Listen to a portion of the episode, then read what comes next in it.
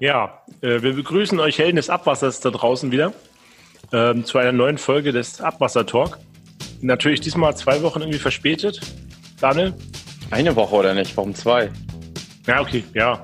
Also, eine Woche waren wir nicht online, weil jemand von uns beiden Urlaub hatte. Ja, erzähl doch mal weg, Klaus. Wer kann sich denn jetzt hier einfach mal einen Urlaub nehmen? Ja, ich habe gesagt, ich brauche das einfach mal. Ich habe dich mal wieder getroffen, persönlich letzte Woche. Und dann habe ich gedacht, davon brauche ich jetzt erstmal Urlaub. Das, ja, das glaube ich. Ey, war, das war das erste Mal dieses Jahr, wo wir uns gesehen haben übrigens. Das ist echt so. Und ich hatte irgendwie das Gefühl, ich muss sagen, es war, es war wirklich richtig schön, auch äh, dich mal wieder zu sehen mit Familie. Aber man hatte so das Gefühl, man hat sich trotzdem irgendwie immer gesehen. So war zumindest ja. mein Gefühl. Gefühl schon, also es war so übertrieben. Aber ich meine, du hast ja auch eine sensationelle Terrasse, muss man ja sagen. Ne? Ah. Also, ich saß auf Daniels Terrasse, Leute da draußen. Ich saß auf dieser Terrasse und habe gedacht, das ist die geilste Terrasse, die ich je gesehen habe. Klaus hat erstmal auf der Terrasse gleich mal einen jungen DWA-Stammtisch äh, gehalten oder gemacht. Genau. Waren zwar nicht so viele dabei diesmal, aber war trotzdem sensationell. Ja, jetzt habt ihr alle was verpasst. Hättet ihr direkt mal die Terrasse sehen können. Wärt ihr mal dabei gewesen. Ja. naja, deswegen, da waren wir dann eine Woche im Urlaub und die Kinder. Du warst im Urlaub? Gestört. Ich war in Oberhof. Oberhof? Ach, da wo auch äh, Skispringen ist und so? Ja, ich war in diesem Hotel Ahorn. Das sieht auch aus wie zwei Sprungschanzen, so gegeneinander. Könnt ihr mal googeln, Hotel Ahorn, Oberhof. Ist zwar ein bisschen in die Jahre Firma gebaut, aber ist immer Klaus, du warst gerade kurz weg. Entweder lag das an mir mit der Internetverbindung. Fang noch mal an.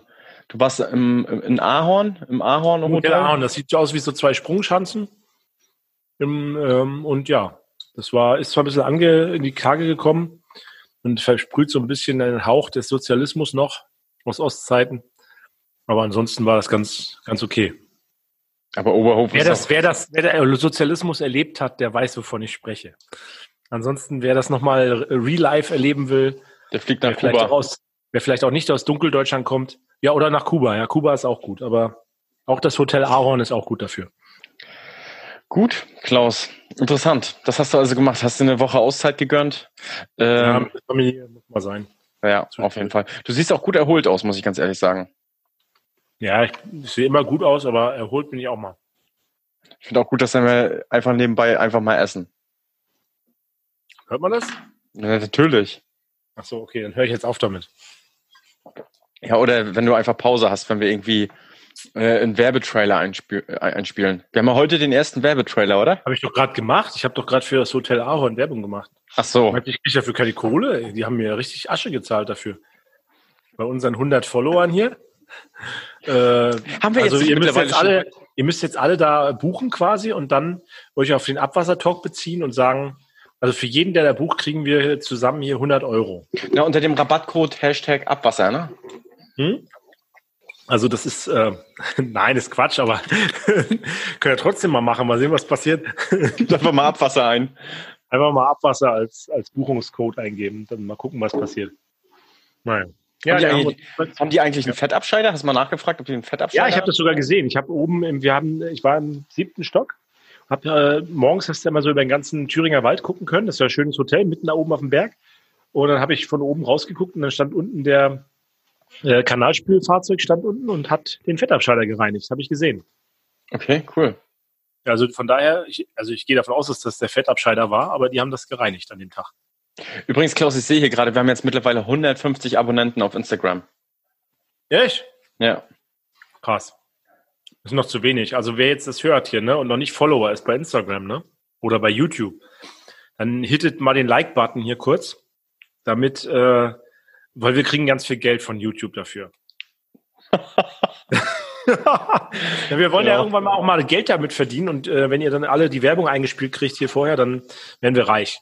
Im Moment kriegt man eigentlich jetzt schon Geld? Nee, kriegen wir noch nicht. Da muss man irgendwie 10.000 Follower haben oder so, ne? Ja, das schaffen wir. Also dieses Jahr wird das noch was, denke ich. Also wenn ihr uns alle liked und followt, dann werden wir reich und dann können wir uns auch besseres Equipment und ähm, ja, mehr schöne Frauen leisten als Gäste. Mehr Zeit. Oder Männer. Oder, Männer. oder, Männer. Zeit. oder diverse. Nee, pass auf. Mehr, mehr Zeit, intensivere Recherchen, all das. Können wir uns dann selbstständig machen damit. Na? Ja, Daniel, und dann ähm, habe ich natürlich auch Post bekommen. nach meinem Urlaub und dann kam die neue KA raus. Ach, du hast Post bekommen. Ja, am Freitag kamen die an bei uns zu Hause und ich habe sogar, ich habe sogar zehn Exemplare von der Betriebsinfo gekriegt und 50 Euro habe ich gekriegt für meinen Beitrag. Krass, ey. Ich habe den ja schon gelesen. Ne? Ich war ja fleißig jetzt, wo du äh, Urlaub gemacht hast und dein, dein Arsch in die Sonne gestreckt hast. War eigentlich gutes Wetter? Hattet ihr gutes Wetter? Mein Arsch in die Sonne gestreckt habe. ja, wir hatten Sensationswetter. Okay, ein Tag war verregnet, aber da waren wir im Meeresaquarium in Zellamelis. Kann man sich nicht vorstellen, im Thüringer Wald. Da gab es aber Haie und das ist natürlich für meine Tochter das Beste, weil Haie und Dinosaurier sind geil. Ne? Mhm. Da gab es Haie und Krokodile. Krokodile sind nicht so geil, obwohl das eigentlich auch Dinosaurier sind, aber naja. Essen Saurier eigentlich Menschen oder Leute? Hä? Okay. Das ist eine Frage, die wir mal zurückstellen. Wie, Saurier essen Menschen oder Leute? Nee, ist eine kleine Nebenanekdote, die erzähle ich irgendwann anders mal. Gut. Aber wie war's denn? Also, du warst ja jetzt in dem Hotel Ahorn, ne, richtig? Hast einen Fettabscheider gesehen, habe ich hier deinen dein, dein Artikel gelesen, auch über Fettabscheider. Erzähl doch mal, was sind überhaupt Fettabscheider? Das ist unsere Kategorie, oder? Abwasser einfach, einfach geklärt. geklärt ne? Genau. Einen Fettabscheider baust du als Gastronom ein hat übrigens der Reichsarbeitsminister eingeführt in den 40er Jahren. Mir wurde ja gesagt, dass der, ähm, dass wir zu schlecht recherchieren manchmal und dann so Vermutungen anstellen. Wir sollen so zehn Key Facts für unseren Podcast mal recherchieren. Schöne Grüße, Sascha, äh, von uns aus hier. Und jetzt habe ich mal recherchiert. Also, der Reichsarbeitsminister hat in den 40er Jahren, 1941, per Dekret für das ganze Deutsche Reich damals, also auch Mähren und Schlesien und so weiter, was da alles noch dazugehört hat, äh, eingeführt die Fettabscheiderpflicht. Und zwar für Kommunen über 100.000 Einwohner ist bei gewerblichen ähm, Gastronomiebetrieben äh, ein Abscheider einzubauen. Mhm. Das war, ist in den, nee, es war sogar in den 30er Jahren ähm, festgelegt worden. Und äh, seitdem gibt's das überhaupt. Ja, und äh, was macht so ein Abscheider? Ein Abscheider ist dazu da, bestimmte Stoffe, die schwerer oder leichter sind, als das Abwasser ähm, herauszufiltern, mehr oder weniger. Zum Beispiel Fett oder Schlamm oder Amalgamabscheider gibt es zum Beispiel auch. Bei den Zahnärzten ist im Spul von den Zahnärzten eingebaut, äh, damit das Amalgam nicht in den Abwasserkreislauf kommt. Oder Stärkeabscheider gibt es auch, ist auch noch was Spezielles. Ja, die sind von bestimmten Unternehmen einzubauen und zu warten und auch, auch dementsprechend zu betreiben. Genau. Das erste Mal, als ich damit in, äh, äh, konfrontiert wurde, das war, ich weiß nicht, vor drei, vier, fünf Jahren, keine Ahnung, vier, vier, vier Jahren vielleicht, äh, da habe ich so einen Artikel gelesen, ich glaube, das war sogar im Fokus, äh, dass irgendwie ein riesiger Fettklumpen die Kanalisation von London verstopft hat. Kannst, äh, kennst du den, oder kennst du den Artikel noch? Der Klumpen heißt Fatty McFatberg. Sascha, ne? Äh, Faktencheck, ne? Fatty McFatberg heißt der Klumpen. Ja. Und dann denkt immer, dass die, das ist ja in Deutschland immer so, oh, die Engländer haben Klumpen im Kanal. Aber eigentlich war das eine Twitter-Werbeaktion der Thames Water, der ähm, Londoner Entwässerungsbetriebe. Und zwar haben die einen riesigen Fettberg im Kanal gehabt und haben den auf Twitter äh, einen Namenswettbewerb dazu gemacht, zu diesem Fettberg. Und das haben die deswegen gemacht, um auf die Problematik aufmerksam zu machen. Und das hat mega gut funktioniert. Also wenn wir sogar in Deutschland darüber überall diskutiert haben, war das natürlich ein geiler Erfolg. Ne? Und das sollte einfach aufmerksam machen, Fett gehört nicht ins Abwasser. Von daher denkt man immer, ja, die Engländer haben überall Fett, aber ich würde wetten, dass wir auch in Deutschland Fettberge im Kanal haben, die nur keiner kennt. Mhm. Ja, so wurde ich das erste Mal mit Fett im Kanal konfrontiert. Ne? Und natürlich bei irgendwelchen Pumpwerksgeschichten, wenn man jetzt Besichtigungen macht und dann ins Pumpwerk reinguckt, sieht man meistens auch so eine so eine fettige Wand oder teilweise sogar richtige Schwimmschichten, die dann richtig fest werden. Hm. Neulich, neulich habe ich vom, vom, vom Kanalsbetreiber äh, relativ lustige oder nicht so lustige Geschichte gehört. Und zwar ähm, haben die beim Groß, bei dem größten Hotel in dem Ort äh, einen Fettabscheider damals installiert, auch noch relativ neu gewesen. Und irgendwie hat so ein Fettabscheider ja einen Zu- und einen Ablauf. Und dann irgendwie fließt da noch was rein. Und eine Entlüftung, ne? So war das doch, ne?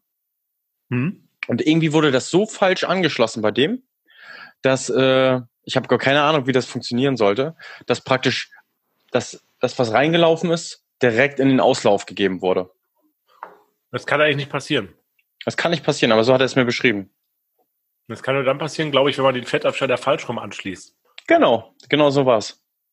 Das meinte er auch. Hab ich, hatte ich in meiner Ausbildung damals hier zum Sachverständigen auch. Äh, nee, zum Sachkundigen, Entschuldigung, Sachkundigen hatte ich das auch, dass, ähm, dass solche Fehlerbilder zum Beispiel da gezeigt wurden. Das kann nur zeigen, wenn du den falsch rum in die Erde setzt und den Abfluss zum äh, Zulauf machst und dann, dann kann das einfach durchfließen. Weil ja so eine Prallschicht ist im Ablauf, wo das Fett eigentlich nicht drüber kann. Muss ja einmal runter und wieder hoch. Mhm. Hast du jetzt eigentlich schon erklärt, wie das funktioniert, oder? Naja, äh, was ist das? Das ist mehr oder weniger ein Becken.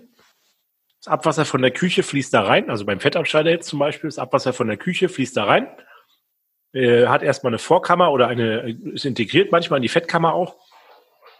Dann äh, sinken die schweren Stoffe nach unten ab, dann sind zwei Prallwände quasi und die schweren Stoffe sinken nach unten und dann fließt es ganz langsam durch den Fettabscheider durch und muss wieder nach unten und wieder nach oben. Und dabei schwimmt auf der Oberfläche von einem, von dem Fettabscheider oben das Fett auf und das Wasser kann unterhalb der Fettschicht wegschwimmen. Das heißt, der, der Ablauf ist immer getaucht. Mhm.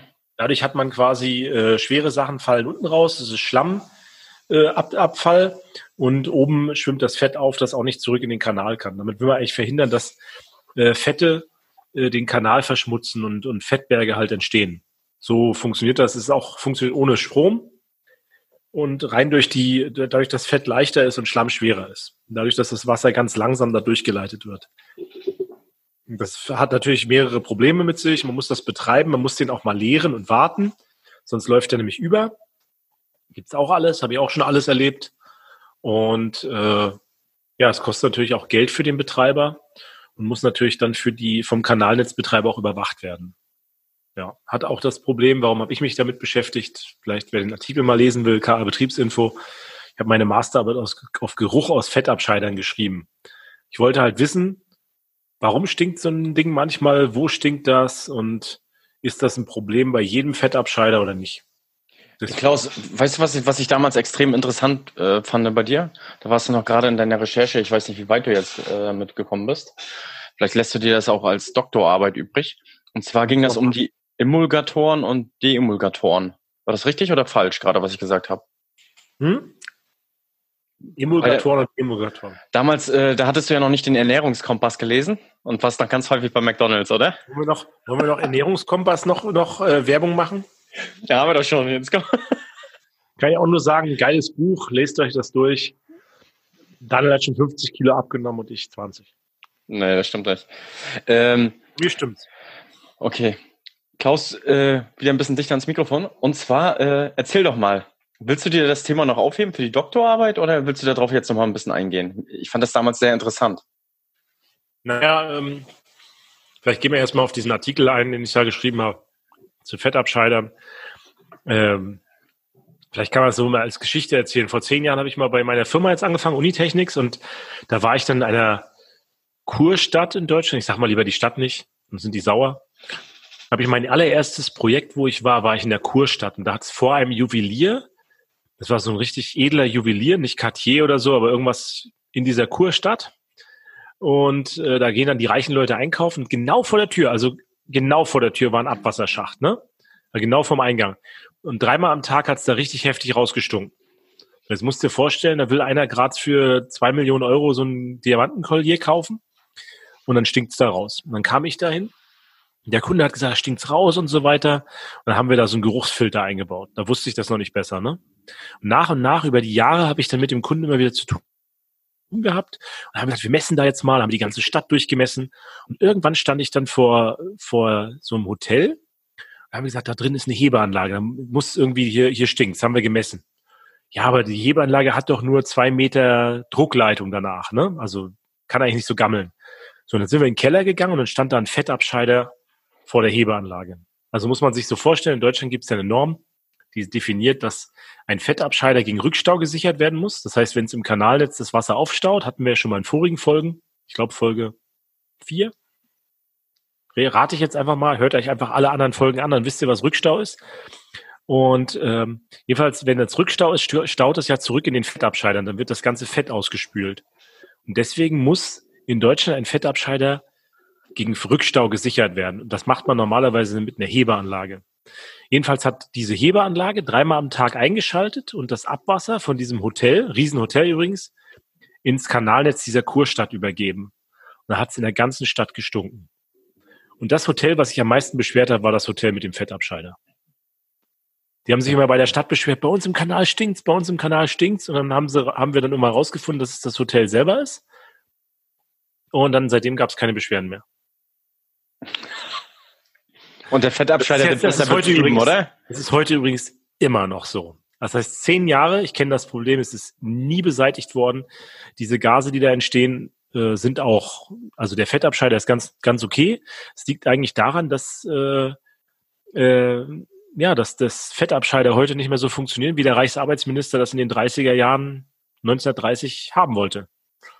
Das Abwasser ist ja auch allgemein viel fetthaltiger geworden, oder? Äh, ja, also das Grundproblem ist eigentlich, wenn man sich jetzt mal in die 30er Jahre zurückversetzt, äh, gab es damals schon Spülmaschinen? Gab es damals schon Metzgerei-Einkauf, wo man im Großeinkauf tiefgekühlte, geschnittene Möhren einkaufen konnte und die nicht selber spülen und waschen musste? Gab es damals schon hochemulgierende Reinigungsmittel, weil das Abwasser teuer ist und im Kreis gefahren wird in der Spülmaschine? Gab es damals schon ja, das Ganze, dass man nicht mehr selber gekocht hat, ne? dass man einfach alles zukauft. Und das sind eigentlich die Gründe heutzutage, warum die Norm, die in, in frühen 20. Jahrhundert mal entwickelt wurde, heute nicht mehr gilt. Das heißt, für mhm. die normalen Praxisanwendungsfälle, wo heute Fettabscheider eingebaut werden, das ist gar nicht mehr der Anwendungsfall. Wir haben einfach eine hochemulgierte Suppe, die sich nicht mehr abspaltet und die dann einfach zu gammeln anfängt im Fettabscheider und dann auch den Kanal trotzdem verstopft. Das war eigentlich der Inhalt meiner Masterarbeit. Habe ich eigentlich rausgefunden, wenn man so einen Fettabscheider reinigt, drei Tage nach der Reinigung stinkt der wieder wie vorher. Dann also brauche ich ihn ja nicht reinigen, oder? Äh, genau, und dann gab es in der Fachwelt das, das Thema, ah, wir müssen, wir müssen öfter reinigen. Dann, hab ich, dann haben die den zu falsch vermessen. Dann gibt es bestimmte Fachverbände, die dann sagen, die Belüftung ist nicht richtig ausgelegt.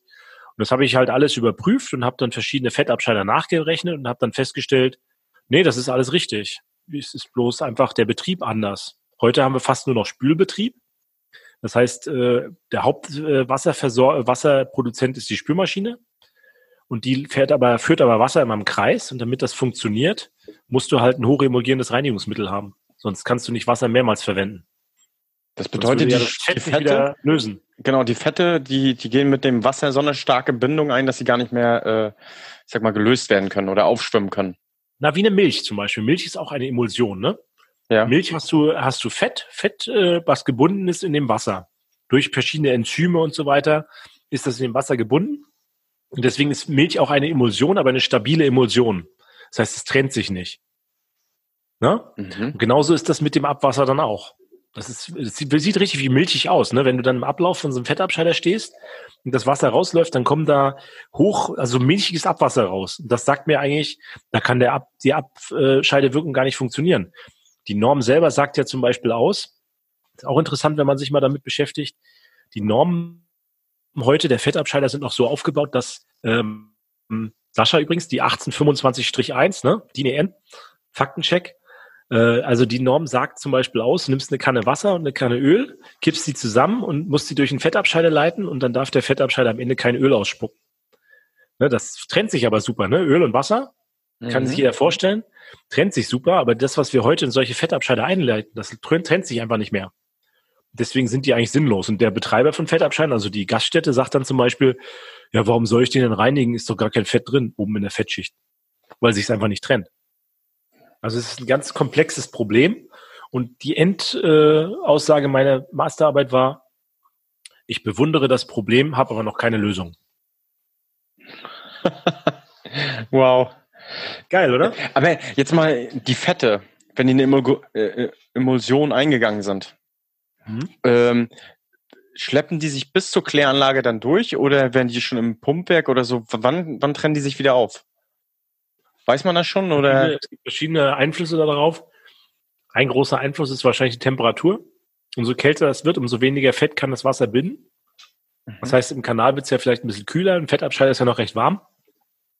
Dann auch der pH-Wert ist ein großer Faktor. Wenn man Säuren reinbringt, äh, deemulgiert das auch wieder eher.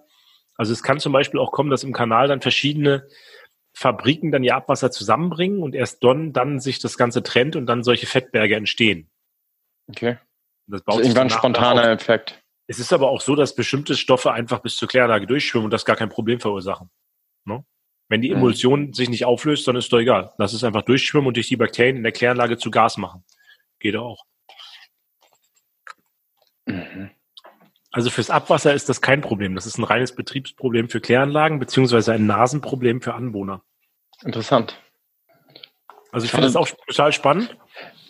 Das Geile ist, wenn du dann mit verschiedenen Professoren darüber sprichst, als Laie, und dann merkst, da gibt's gar keine Ahnung in der Fachwelt zu dem Thema. Das ist geil, wenn ihr da draußen mal irgendwie euch spezialisiert auf irgendwas und einfach Fragen stellt. So war das bei mir. Ich hatte dann Geruchsproblem und sagte, ja, warum stinkt jetzt dieser Fettabscheider, wo ich vor zehn Jahren damit angefangen habe? Und haben mir verschiedene Leute gesagt, die reinigen nicht häufig genug. Da habe ich gesagt, okay, reinige ich häufiger und messe dann nach. Funktioniert ja gar nicht. Nach und nach filmt man dann raus, dass es gar kein Interesse gibt, dieses Problem zu lösen. Weil niemand das wirklich verstanden hat, was da passiert. Das ist total krass. Also ich finde das total, ich bin total begeistert von Abscheideranlagen. Also seitdem ich das gemacht habe, finde ich einfach total geil. Mhm. Also du bist der Abscheider, Bobby. Nö, das nicht. Es gibt bestimmt Leute, die sich da besser auskennen als ich, aber ich finde einfach das Problem toll, weil überall, wo du hinkommst, keiner kennt sich damit aus. Und dadurch, dass du, weißt du, so wie der Blinde unter, der Einäugige ist unter dem blinden König. Und ich mhm. laufe immer so durch die Gegend. Das seht ihr jetzt nicht, muss mir das Auge zuhalten, ne? also der Einäugige unter dem Blinden. Also es ist schon interessant, wie wenig Interesse auch daran gibt. Ne? Also der Betreiber des Fettabscheiders ist ja meistens ein Gastronomiebetrieb. Der selber hat ja kein, kein ist ja kein Abwasserfachmann, ne? Der betreibt halt einen Abscheider, weil es ihm auferlegt ist. Der hat dann mal Interesse daran, erstens, wenn es mal stinkt, weil seine Gäste belästigt werden, oder wenn das Ding mal verfettet oder wenn er dann Geld dafür bezahlen muss. Ne? Aber das nimmt er halt hin und macht es halt. Dann gibt's den, den Eigentümer vom Fettabscheider, also den, der vielleicht verpachtet die Gaststätte. Der hat dann vielleicht ein Interesse, wenn dieser Fettabscheider durch seine Abgase, ne, dieses Schwefelwasserstoff, was da drin entsteht, die ganzen Hausanschlussleitungen kaputt macht. Aber der weiß ja gar nicht, dass es wegen dem Fettabscheider ist. Der denkt, das ist normal, das muss so sein. Also renoviert er alle zehn Jahre seine Gussleitungen im Kanal, im Haus, für teuer Geld. War ich schon mal beim, in einer großen deutschen, süddeutschen Großstadt, in einem großen Hochhausgebäude und dann stand unten im Keller genau wieder so ein Fettabscheider. Gegenüber war ein Börsengebäude, eine große deutsche Börse. Und der Fettabscheider hat genau vor die Tür von dieser Börse das Abwasser gepumpt. Ne? Da kennt man ja den Spruch. Ne? Wie hieß der Spruch? Daniel, haben wir gelernt. Pecunia non olet, ne? Geld stinkt nicht. Mhm. Ne? Und da, da war es halt so, dass es immer vor dem Eingang von dieser Börse gestunken hat. Und die haben sich natürlich dann bei der Stadt beschwert. Und dann stand ich im Keller von diesem, von diesem von dieser großen Bank, die gegenüber von der, von dieser Börse ist. Und, und sagte, naja, diese Gase, die da entstehen, die zerfressen ja Metalle und Beton. Biogene Korrosion nennt sich das auch, ne? Also da werden Säuren entstehen, Schwefelsäure, und die frisst halt sich durch alles, was nicht säurebeständig ist. Unter anderem sind Entlüftungsleitungen früher sehr oft in Guss gebaut worden, Gussleitungen, weil die, äh, weil die brandschutzbeständig sind. Ne? Wenn es brennt, Gussleitungen brennen nicht. So. Und dann habe ich halt gesagt, na ja, wenn ihr jetzt hier nicht mal das Geruchsproblem euch nimmt, sondern ihr habt ja einen Fettabscheider, das ist ja eurer.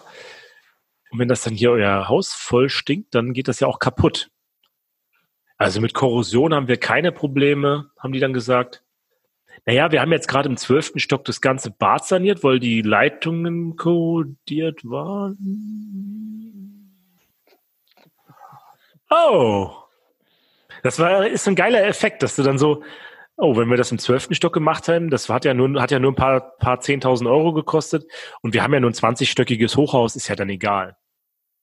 Dann sind wir oben aufs Dach gegangen und oben die Entlüftungsleitung über Dach war total zerfressen von Korrosion.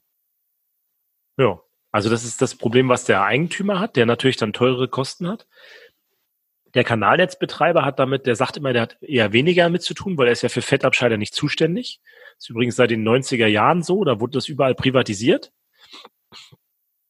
Vorher haben ja die Kommunen immer selber noch die Überwachung der indirekten Leitung und die Leerung übernommen. Dann wurde das in den 90ern, wie gesagt, privatisiert. Und seitdem gibt's auch die Fachkompetenz bei den Kommunen nicht mehr so stark dazu. Also die Verhält diese ganzen, was ich jetzt beschreibe, ist ja alles mal bekannt gewesen. Nur jetzt halt nicht mehr, weil die Leute, die damals zuständig ist, gibt's ja nicht mehr. Die sind alle in Rente. Ja, und der Betreiber hat damit nur insofern zu tun, dass es mal Geruch im Kanal gibt. Oder ein Fettberg oder Korrosion. Dann gehen sie mal auf aufwendige Suche danach. Die Hersteller selber verkaufen die Fettabscheider. Die haben auch kein Interesse, ein laufendes System, wird ja überall eingebaut, in Frage zu stellen, weil sie damit Geld verdienen. Ja, und das ist kein sexy Thema für die Wissenschaft, weil keiner Interesse hat, daran Geld zu investieren. Und schon. Da kommst du ins Spiel. Komme ich ins Spiel. Weil wir ja Experten für Geruch sind und uns damit kümmern. Und ich einfach so toll fand, dass ich das mal rausgefunden habe, warum es überall stinkt. Und das Geile ist ja, wenn du dann das mal verstanden hast, warum das stinkt, dann gehst du auf einmal so durch, so kennst du diese, ist wieder eine Filmreferenz, kennst du Beautiful Mind? Na klar. Den Film? Das ist einer meiner Lieblingsfilme, ja. Wo er, wo er so äh, vor der Wand mit, mit Zeitungsausschnitten steht. Ja. Und so ist das bei mir mit der, mit der Deutschlandkarte dann gewesen. Ich hatte dann so die, die Erkenntnis und dann, dann flog auf einmal damals in Augsburg der Fettabscheider vom Landgericht. Ah ja, der Kaufhof in München. Ah, in Karlsruhe Siemens. Jetzt habe ich ganz viele Sachen genannt. Es gibt auch noch andere große Automobilfirmen. Die waren schon wahr. Und es gibt auch noch andere große Automobilfirmen, wo das auf einmal, wo ich dann hinterher denke, ach, deswegen hat das damals gestunken. Und da war das auch und da auch. Ich sage, 50 Prozent aller Fett, äh, aller Geruchsprobleme mindestens sind Fettabscheider basiert in Deutschland, besonders in Großstädten. Mhm. Und dadurch, dass das keinem bewusst ist, macht man mehr irgendwas, um das zu vermeiden, anstatt die Ursache kennenzulernen. Mhm. Und das ist schon beeindruckend, äh, dass in, wo so viele Leute in diesem Thema arbeiten, dass sich damit eigentlich fast niemand auskennt. Aber es ist ja eigentlich, ich verstehe das immer so, dass es eigentlich ein Anaerobreaktor, der praktisch auch nicht mhm. belüftet wird, wo, die, wo, die, wo das Abwasser eine Zeit lang auf, aufgehalten wird, wie eine Druckrohrleitung. Genau. Wasser hat eine große Aufenthaltszeit. Wie ist das Wasser da drin? Eher warm oder eher kalt? Ja, warm, ganz warm. Äh, haben wir eher viele, viel CSB, also viel. Kohlenstoffbelastung, viel Nahrung? Haben wir eher lange oder kurze Aufenthaltszeiten? Lang. Und so weiter. Und ihr seid ja alle Helden des Abwassers. Ihr wisst ja, was passiert, wenn ihr euer Belebungsbecken mal einen Tag nicht belüftet, oder? Stellt euch mal die Frage. Dann wird's zum BOP. Dann wird's zum BOP und wenn BOP vorbei ist, dann wird's zum Biosulfat. BOS. Dabei entsteht Sulfid, Leute. Wer das mal genauer wissen will, der schreibt uns in die Comments, wenn ihr noch was über Sulfid hören wollt und wir euch erklären sollen, wie Sulfid zu Sulfat beziehungsweise zu H2S wird und andersrum. Dann wird äh, Daniel euch das erklären. Äh, Klaus, mal eine andere Frage. Äh, kannst du irgendwie so ein Fettabscheider? Wir waren ja jetzt noch bei der Kategorie Abwasser einfach geklärt. Äh, so einfach, hast du da einen einfachen Vergleich? Womit man das vergleichen kann bei uns? Ist das so wie. Du stellst Fragen, ne? Ein einfacher Vergleich für einen Fettabscheider. Ich habe immer wieder mein Latte Macchiato vor Augen, muss ich ganz ehrlich sagen. Wo oben mein Milchschaum ist, das ist das Fett. Unten setzt sich der Schlamm ab und in der Mitte, also unten ist dann praktisch immer der Espresso drin und in der Mitte habe ich dann so eine milchige Brühe, die dann abgeführt wird. Ich werde nie wieder Latte Macchiato trinken nach der Beschreibung, ey. Ja, nee, das ist keine Ahnung. Was kann man da als Beispiel nehmen? Das ist halt ein Phänomen, ne? Das Thema Fettabscheide. Ja. Ihr da draußen in der Community, wenn ihr einen guten Vergleich habt, schreibt uns mal das in die Comments. Das, das ist eine gute Idee. Finde ich eine gute ja. Idee. Hm? Schreibt mal was in die Comments. Und außerdem sollt ihr uns ja liken. Wir wissen genau, wer uns zuhört, weil wir haben mit der NSA einen Vertrag und ähm, die sagen uns, wer jetzt nicht geliked hat von euch. Und genau, dann disliken NSA. wir euch. NSA nochmal für alle, Notstromaggregat war das, ne? Haben wir ja in Folge, genau. keine Ahnung, 10. Oder, oder, oder Nationales Sicherheitsamt, auch ein geiles Buch von Andreas Eschbach, bitte lesen. Ey, wie viele geile Empfehlungen wir euch hier schon gegeben haben, diese Folge. Ey. unglaublich. Ja, NSA, unglaublich. wirklich ein gutes, gutes Buch, gutes Buch, fängt schon mit dem Schocker an. Lest euch das Buch durch, geiles Ding. Wirklich geiles Buch. Mhm. Geht darum, was, wenn, wenn Adolf schon, schon einen Computer gehabt hätte. Darum geht's in dem Buch. Also Lest euch das durch, ist echt gutes Buch. Andreas Eschbach ist allgemein ein guter Autor. Auch eine Billion Dollar kann ich nur empfehlen. Oder Ausgebrannt, super Buch. Ja, es sind wirklich gute Bücher. Ja, äh, höre ich mir bei Gelegenheit an. Ich habe noch äh, drei andere auf der Merkliste und danach kommen dann gleich die. Gut. Wollen wir weitermachen, Andreas, Klaus? Andreas Eschbach, wenn du das hörst, ich bin großer Fan. Ich hätte gern einmal ein Autogramm von dir. Dankeschön. Ich glaube, der hört das. Ich glaube, das ist wahrscheinlich. ich hoffe mal. Ich glaube, das ist einer von dem, Ab von dem Abwasserhelden. Das ist, das ist ich hoffe mal. Ich hoffe mal. Wenn ihr, wenn jemand von euch den kennt, bitte ihm das ausrichten. Geiler Autor. Okay, nächstes Thema. ja. Nein, also wir wollten ja Abscheider diesmal so als Thema machen.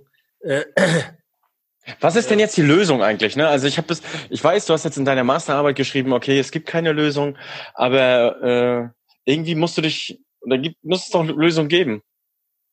Die Frage ist, welches Problem habe ich? Es gibt äh, bei Fettabscheidern das äh, verschiedene Probleme, die auftreten können. Also ein großes Problem, warum man eigentlich einen Fettabscheider hat, ist, dass, das, dass der Kanal nicht verfettet. Das Problem ist, dass oft äh, die, wie gesagt, das Wasser einfach emulgiert ist und als Milch durchläuft. Das kann ein Problem später im Kanalverlauf sein, gerade dann, wenn man Stauraumkanäle betreibt oder Pumpwerke hat. Da kann sich dann Fettschichten bilden. Äh, die Lösung für dieses Problem ist eigentlich nur möglich, entweder man akzeptiert das, weil man weiß, dass die, dass man auf all verschiedene Fettabscheiderbetreiber äh, zugehen muss und die alle in Anführungsstrichen erziehen muss. Äh, dann akzeptiert man das Problem oder man geht zur Ursache. Das heißt, man muss jeden einzelnen Betreiber aufsuchen und, und äh, Überprüfung machen. Verschiedene äh, Kommunen machen das ja, dass die ähm, den Auslauf vom Fettabscheider beproben und dann unter 300 Milligramm Faktencheck, Sascha, 300 Milligramm pro Liter ähm, Fett, beziehungsweise es gibt auch Großstädte, die 100 Milligramm lipophile Stoffe, also lipophile Stoffe nennt man das, wie viel Lipo, also Fett drin ist, 100 Milligramm pro Liter darunter sein müssen. Meine Erfahrung bei den Fettabscheidern, die ich beprobt habe, waren wir immer weit drüber. Ja, also aber das kann man zum Beispiel beproben und dann kann man Auflagen machen dem Einleiter, dass er das in den Griff zu kriegen hat spezielle Reinigungsmittel benutzen und so weiter. Kann man in den Griff kriegen, aber gerade wenn man Saisonbetrieb hat, also nicht dauernden Betrieb, ist das sehr schwer für den Betreiber und gerade für kleinere Betreiber sehr, sehr schwer einzuhalten. Wann brauchen eigentlich Gaststätten äh, einen Fettabscheider? Also die alte TGL-Norm, Sascha, ab 200, ne, die TGL-Norm ist die DDR-Norm, technische Grundlagen, ähm, oh, L, wofür stand L? Scheiße. Egal. Das ist auf jeden Fall äh, die TGL-Normen der DDR früher haben das klar gesagt. Äh, 200 Essen, 200 warme Essen pro Tag. In den, der DWA-Norm ist das nicht klar festgeschrieben. Die aktuelle Norm 128-1, beziehungsweise 440-100. Schöne Grüße, Sascha. Ähm, äh, schreiben dort nichts vor. Da steht eigentlich nur drin, wer gewerblich ähm, Gastronomie betreibt, hat einen Fettabscheider einzubauen. Ähm, das kann man so interpretieren, wie man will. Die meisten Kommunen machen das so, dass sie eine Grenze für sich festlegen. Wie gesagt, im Osten ist das weitgehend weitläufig 200 Essen am Tag. Äh, in anderen Großstädten in Westdeutschland ist das 80, 120, ich kenne 150, ich kenne auch 50. Das ist, jede Kommune legt das für sich in der Satzung fest, wenn überhaupt was in der Satzung festgelegt ist. Also TGL bedeutet die technischen Normen, Gütevorschriften und Lieferbedingungen. Genau, das wollte ich genau. sagen. Ja, interessant. Okay, also 200 war es damals. Jetzt heißt es, äh, ist individuelle Sache dann vom Satzungsrecht, vom Wasserverband oder Abwasserentsorger? Der Abwasserentsorger kann das halt festlegen und ähm, kann mehr oder weniger individuell pro Betreiber von so einem Fettabscheider festlegen, wie der zu handeln hat. Wenn er einen hat, der sich gut verhält, kann er dem auch andere Auflagen machen als jemand anders. Was würdest du denn empfehlen? Was ich empfehlen würde, ist, ähm, ich würde mir als Kanalnetzbetreiber alle Fettabscheider raussuchen, die ich habe, würde, würde eine Befahrung, im Rahmen der Befahrung rausfinden wollen, ob ich Fettablagerungen im weiteren Betrieb der Fettabscheider habe. Wenn ich das nicht habe, würde ich vielleicht noch, das kann ich auch mal machen, einmal alle Fettabscheider ein Messgerät reinhängen für eine Woche. So ein H2S-Messgerät, Schwefelwasserstoff. Und dann würde ich mir die Frage stellen, habe ich Fettablagerung? Dann ähm, ja, würde ich einen Fettabscheider äh, mal anschauen. Habe ich Geruchsemissionen? Dann würde ich mir das anschauen. Wenn ich beides nicht habe, würde ich gar nichts handeln. Ne? Ich würde zum Beispiel mir auch Gastronomiebetriebe raussuchen, die noch keinen Fettabscheider haben und würde mir auch da nach dem Einleitung anschauen, ob ich dort Ablagerungen habe in größerer Ordnung. äh, nach diesem Betrieb. Und wenn ich dort keine Probleme habe mit Fettablagerungen, würde ich auch dort nicht handeln. Es ist äh, durchaus im Rahmen meiner Masterarbeit auch so gewesen, dass wir einen Kanalnetzbetreiber mich da unterstützt hat. Und der wollte wissen, muss ich denn jetzt den Leuten, die noch keinen Fettabscheider haben, unbedingt einen empfehlen? Und da war genau das Problem. Also die, die keinen Fettabscheider hatten, hatten auch keine Fettablagerung im weiteren Kanalverlauf. Und da hat es auch nicht gestunken. Und bei allen, die einen Fettabscheider haben, haben wir was gemessen. Geruch. So, das heißt, der Worst Case wäre gewesen, Fettproblem habe ich ja nicht. Jetzt definiere ich allen einen Fettabscheider, weil ich Gleichbehandlungsgrundsatz machen will. Und auf einmal habe ich überall ein Geruchsproblem. Da habe ich mir eigentlich, dadurch, dass ich alle gleich behandeln will, ein größeres Problem gemacht, als ich vorher hatte. Mhm. Aber es bedeutet ja nicht, dass alle also die gleiche Größe hatten und äh, alle gleich viel Fett eingeleitet haben, beziehungsweise abgegeben haben. Nee, ist richtig. Aber sag mal, wenn ich jetzt mit dem Status quo kein Problem habe in meinem Netz, warum soll ich denn jetzt da nur damit alle gleich behandelt werden, auf einmal allen einen definieren? Das mögen andere anders sehen. Ich persönlich würde da pragmatisch vorgehen. Okay. Ja. Wenn ich jetzt aber ein Geruchsproblem habe, jetzt stell dir mal vor, ich habe einen Einleiter, ein großes Hotel, das pumpt bei mir über ihre Hebeanlage gammelndes Wasser ein und es stinkt. Kann ich verschiedene Sachen machen. Ich könnte eine Chemikalie zudosieren in den Fettabscheider. Ähm, ich könnte Filter einbauen in die Kanalschächte, wo es stinkt. Ich könnte definieren, dass das Wasser auf andere Art betrieben wird. Ich könnte einen häufigen Reinigungszyklus festlegen, obwohl das, obwohl das der geringste, die geringste Möglichkeit ist, weil meistens drei Tage nach der Reinigung es wieder stinkt wie vorher. Was ist eigentlich, wenn ich eine abflusslose Grube einfach baue, wo ich nur mein äh, fetthaltiges Abwasser reinführe? Ähm, also ich kenne das so, zum Beispiel, ich habe schon mal einen Imbissbetrieb gesehen. Der hat da einfach eine abflusslose Grube neben sich stehen und hat da einmal sein gesamtes Abwasser reingeführt. Da war auch eine fette, also fette Fettschicht drüber. Und äh, das wird dann immer einmal die Woche abgefahren. Ja, es gibt ja verschiedene Regelungen an der, in dem Zusammenhang. Äh, rollender Kanal zum Beispiel. Ne? Also das gibt es zum Beispiel hier in Baden-Württemberg an verschiedenen Stellen, wo ich ja jetzt lebe. Äh, da werden bestimmte Außenhöfe zum Beispiel über dieses Thema rollender Kanal angebunden. Ähm, in Innenstadtbereichen ist das aus meiner Sicht aus verschiedenen Gründen nicht praktikabel. Erstens, weil ich natürlich dann wieder einen Überwachungspunkt habe, den ich auch dementsprechend überwachen muss, ne, als Betreiber vom Kanalnetz, weil ich ja für die hoheitlich für die Abwasserentsorgung zuständig bin. Zweitens habe ich natürlich dann wieder Verkehr und so weiter in der Großstadt, irgendwelche Autos, die dann da rumfahren und in Anführungsstrichen Scheiße durch die Gegend fahren was natürlich auch nicht im Sinne des Betrachters ist. Dafür haben wir ja einen Anschlusszwang und ein Kanalnetz. Und äh, ja, auch einfach, das kann ja auch missbraucht werden, ne, dieser Ablauf. Das muss ich ja ständig überwachen, dass das auch äh, abgefahren wird, das Wasser. Ne? Okay. Aber es gibt in Außenbereichen äh, zum Beispiel, das nennt sich dann rollender Kanal, habe ich schon erlebt und da wird das so praktiziert. Wird aber dann Gut. auch übrigens bei diesem rollenden Kanal, wo man macht, oft wieder ins Kanalnetz irgendwo eingespeist. Durch eine Einspeiseanlage habe ich auch schon gehabt. Fäk Fäkalannahmestation. Genau, dann hast du das Problem, dass dieses fäkalhaltige Wasser dann natürlich auch wieder im Netz unterwegs ist und dann natürlich noch in, die, in Anführungsstrichen gefährdeter ist dann. Weil so eine Grube zu entleeren, da ist schon, wah. Ja. Ja, ist ganz normal. Ne? Also ich bin auch in einem Haus groß geworden, wo wir noch eine abflusslose Grube hatten. Ja gut, wenn das zur Kläranlage gefahren wird, okay. Ja. Dann ist es auf der Kläranlage. Da kann man das nur akzeptieren. Aber ich kenne zum Beispiel in meinen mehreren Großstädten, da gibt es verschiedene Annahmestellen im Kanalnetz. Und da wird das dann eingepumpt. Und da hat man natürlich dann das Problem, dass, dass sich noch eine Weile durchs Kanalnetz bewegt, das Wasser.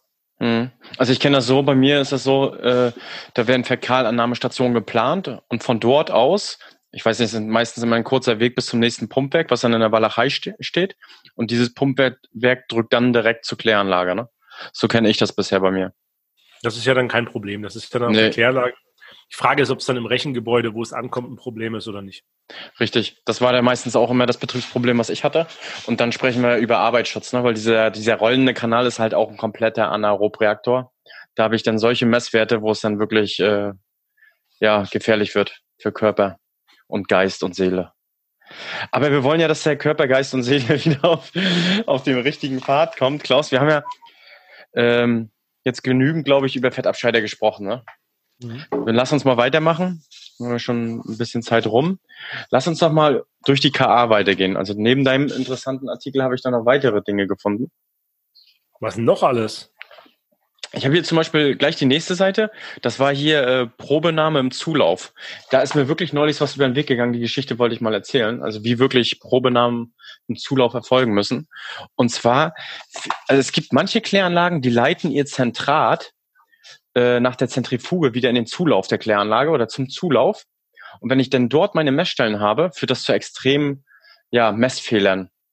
Und dann sieht meine Kläranlage auf einmal so groß aus oder müsste so groß bemessen werden, dass es eigentlich ja schlecht ist, dass es in den Zulauf gelangt. Kennst du das? Also soweit ich das weiß, ist das nicht manche Kläranlagen, sondern alle Kläranlagen haben dieses Problem.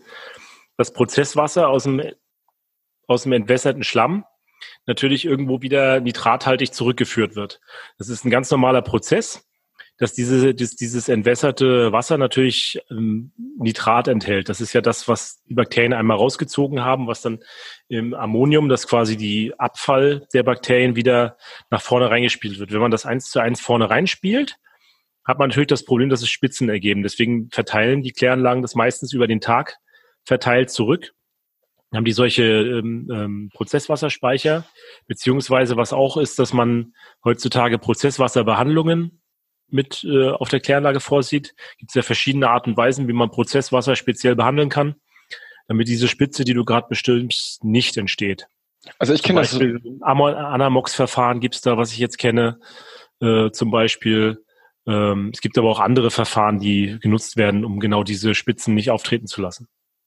Also ich kenne das so nicht, dass es direkt in den Zulauf gegeben wird, wieder das Zentratwasser, sondern eher ins BOP, in die DENI-Phase, also da in den Wasserkreislauf der Kläranlage zurückgeführt wird und nicht direkt im Zulauf. So kenne ich das. Also ich habe bisher zwei ja, Kläranlagen äh, gesehen, wo es im Zulauf äh, zurückgeführt wurde, zumindest von dem Frage ich erfahren ist ja, wenn der Zulauf, wenn der Zulauf äh, eine Vorklärung hat, dann würde ich es auch nicht im Zulauf reinbringen.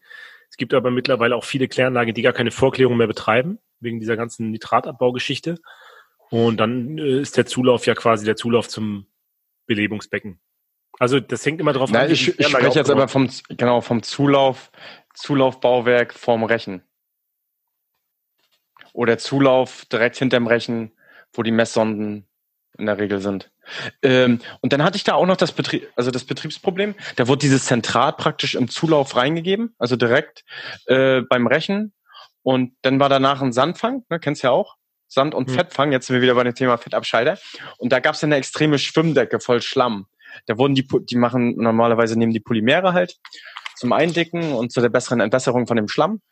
Und da haben sich teilweise Polymere wieder durchgezogen aus dem, so erklären die sich das. Na, ob das wirklich so ist, weiß ich nicht. Ihr könnt das ja vielleicht auch mal in die Comments schreiben, ob ihr ähnliche Betriebsprobleme habt auf der Kläranlage. Und da hat sich das Zentrat von der Zentrifuge, was dann wieder im Zulauf zugegeben worden ist, wo noch restliche Bestandteile von Polymeren sind, bin dann so den, äh, das Fett oder führen dann zu einer Schwimmdecke im Sand- und Fettfang. Hast du davon schon mal gehört? Bin ich zu wenig Experte für.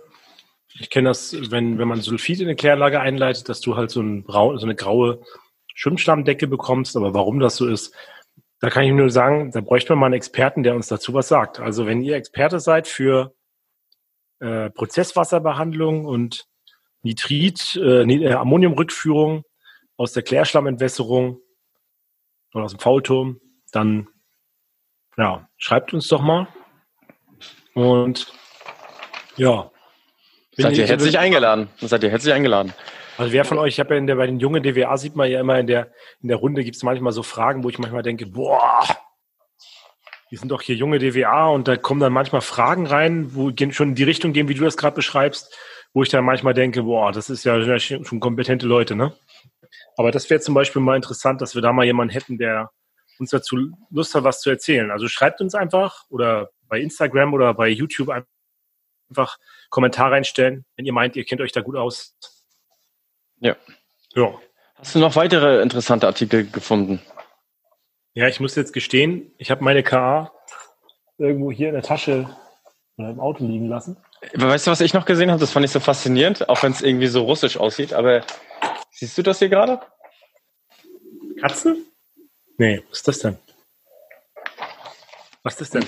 Ja, warte mal, ich lese, ich lese das mal ganz kurz vor. Und zwar hat er seine, ich sag mal, aus Guss befindlichen Rohre, die äh, korrodiert waren, äh, ähnlich wie in der Automobilindustrie, mit, äh, mit Harzen. Also hat einen Fließstoff genommen. Also normalerweise laminiert man mit Epoxidharz und Glasfaserkunstmatten in der Automobilbranche. Müsstest du ja kennen, du kommst ja ehemalig aus der Automobilbranche. Ja, da haben wir sowas aber nicht gemacht. Ach so, okay.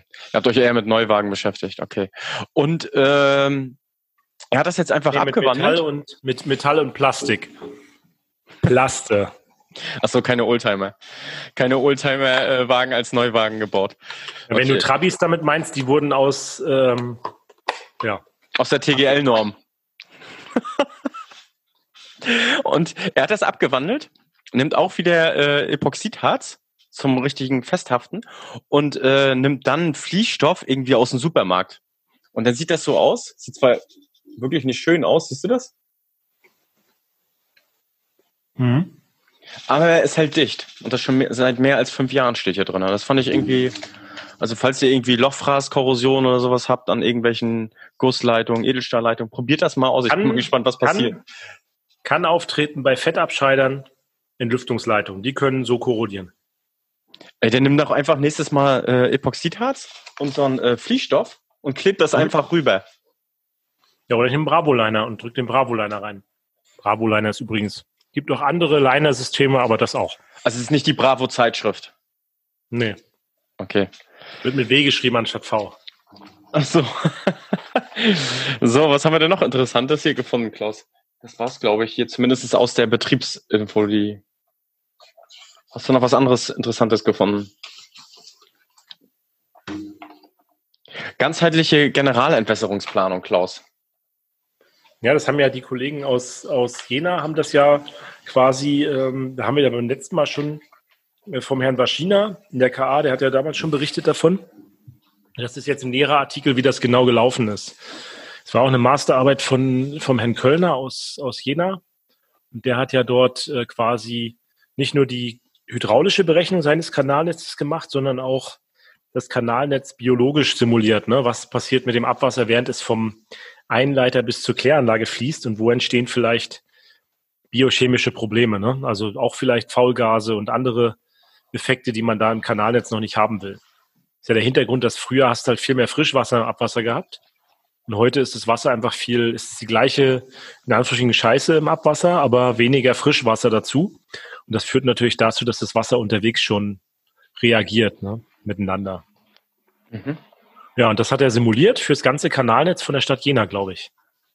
Das heißt, deswegen hat er es ganzheitlich genannt. Es wurde der, der, ähm, soweit ich das gelesen habe, wurde der Generalentwässerungsplan überarbeitet und dann wurde gleichzeitig noch bei dieser Überarbeitung biologisch simuliert, wie das funktioniert, wie da, also eine, eine Schwefel-Wasserstoffbilanz gemacht, glaube ich, Sulfidbilanz, ne?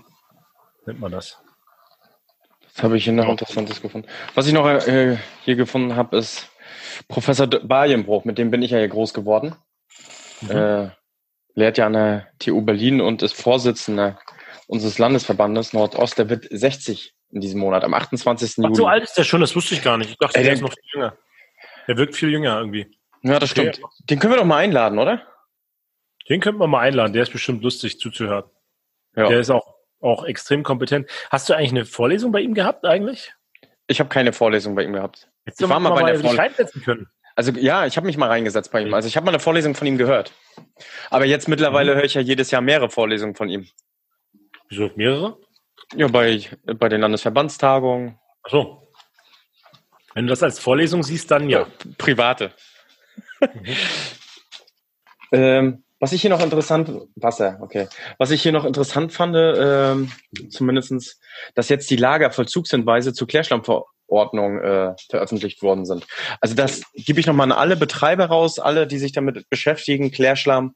Es ist jetzt ein Fragenkatalog aufgekommen, ähm, wo die wichtigsten Fragen drinne stehen, ne? für äh, Klärschlammerzeuger, Verwender, Verwerter und so weiter. Kann ich nur noch mal empfehlen. Dann sind hier noch verschiedene Statistiken abgebildet dazu. Da kam da so ein richtiger Artikel, den kann ich echt empfehlen. Klaus, das, das interessiert dich nicht? Na, das Problem ist, dass äh, ihr im Norden, wo du jetzt unterwegs bist, so klärschlauaffin seid und bei uns ist das schon lange kein Thema mehr. Ist echt so, ne? Ihr beschäftigt euch so eher mit dieser äh, Desinfektion, ne? Vierte Reinigungsstufe. Ja, das hat einfach damit zu tun, weil diese Problematik der Klärschlamm äh, Versorgung einfach äh, bei uns nicht so gegeben ist, ne? weil wir einfach äh, nicht solche Großbetriebe haben, Landwirtschaft betreiben und ähm, wir einfach schon da schon vor, vor langer Zeit nicht mehr die Flächen hatten und auf Biologie, biologischen Anbau gesetzt haben, wo dieses ganze Thema ähm, Klärschlamm auf die Felder bringen schon da nicht mehr aktiv, aktiv war. Und deswegen, äh, das hat man im Norden halt länger noch gemacht, weil die Flächen vorhanden waren. Und das ist aber hier unten nicht der Fall. Deswegen hat man sich über dieses Thema viel früher schon gekümmert. Wir machen jetzt ein Quiz, Klaus. Okay. So, hier stehen ja Daten, Fakten, Zahlen drin. Ah, ne, Zahlen, Daten, Fakten, ZDF, so, das habe ich neulich gelernt. Mhm. Ähm, und zwar, also übrigens ein Shoutout an René, ne?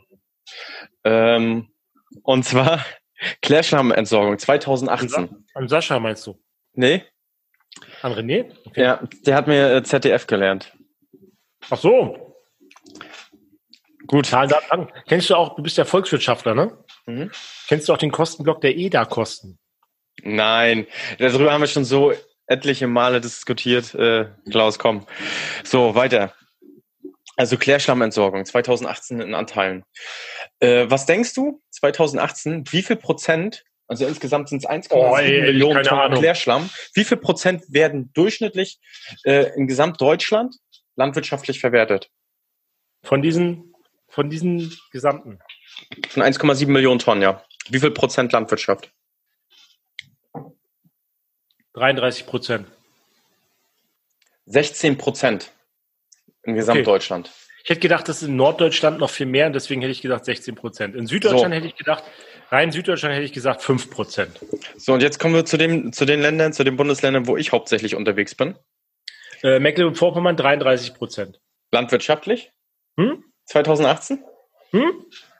Nee? Soll ich sagen? 57 Prozent.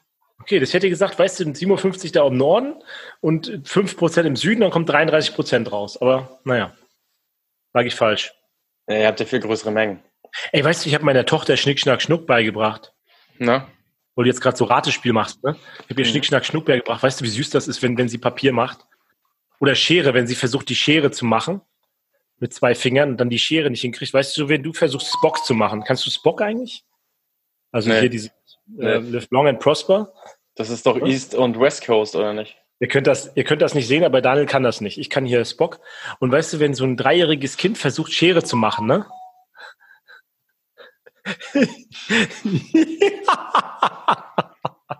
Klaus, ich will ja nicht auf die Zeit drängen, aber ich muss los. Alles klar. Ja, ist, ist ja schon klar, du bist mit der Frau verabredet und dann kriegst du halt zu Hause Probleme, ist mir schon klar. Aber ich wurde auch schon zweimal angerufen hier nebenbei, wo ich denn bleibe. Von daher hätte ich gesagt, wir haben noch genug gequatscht jetzt, oder? So sieht's aus. Wir müssen noch teasern. Wir müssen noch fürs nächste Mal teasern. Ich gehe jetzt übrigens noch in die Sneak Preview. Ich weiß nicht, ob du das kennst oder ob die Zuhörer das kennen. Sondern es wird immer so ein Überraschungsfilm dann eingeblendet im Kino. Kinos haben jetzt wieder offen. Und dann lassen wir uns immer äh, überraschen, was für ein Film. Ja, aber kam das, kam das schon mal vor, dass ihr da rein seid und sagt, den Film gucke ich mir nicht an? Gibst du wieder rausgegangen? Nee, man quält sich dann durch, ne? Ja, aber wenn da so ein Horrorstreifen kommt? Ja, das ist für mich okay.